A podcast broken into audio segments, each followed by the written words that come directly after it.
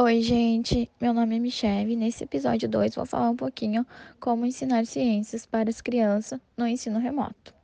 Ao ensinar ciências para uma criança, o professor deve permitir ao aluno a interação com diferentes materiais, tendo a observação e registros de muitos fenômenos, além de explicações que façam a criança construir conhecimentos e valores. Bom, atualmente as aulas de ciência estão sendo via ao ensino remoto. No entanto, o acompanhamento da aprendizagem do aluno tornou-se um pouquinho mais dificultoso, tendo em vista a sala de aula, por falta das aulas práticas e a presença do professor. Sendo assim, as aulas de ciências via rede, o professor deve avaliar o aluno e observar as suas dificuldades, fazendo propostas como os vários experimentos, feiras de ciências, jogos, livros didáticos e até mesmo materiais reciclados. Todas essas informações científicas auxiliam no desenvolvimento e no conhecimento presentes no dia a dia da criança. Oi, tudo bem?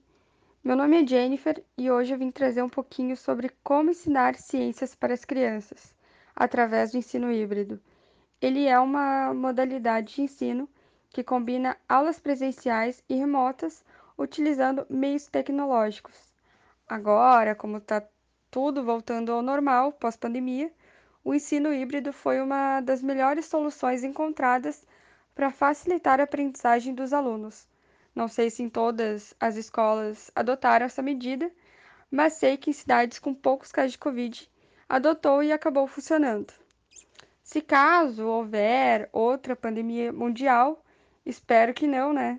Eu, como futura professora, eu adotaria a divisão de turmas. A direção faria um termo de responsabilidade para cada pai e perguntando se quer que o filho volte para a sala de aula ou não. Assim, eu dividiria os alunos e a cada dia da semana, eh, cada grupinho, grupo A ou grupo B, viria até a escola para ter a aula presencial.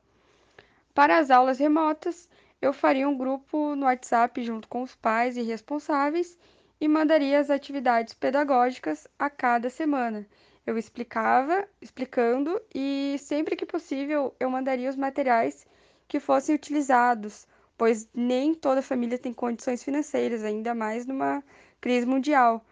Uh, eu também buscaria trazer experimentos que sejam feitos sempre que possíveis com materiais recicláveis, envolvendo a família nas tarefas da escola. Pediria um termo de, ah, de permissão de imagem da criança, né, para os pais assinarem, porque isso é bem importante. E que, se possível, gravassem ou tirassem uma foto do pequeno fazendo atividade, mostrando que ele está se envolvendo com aquela atividade pedagógica.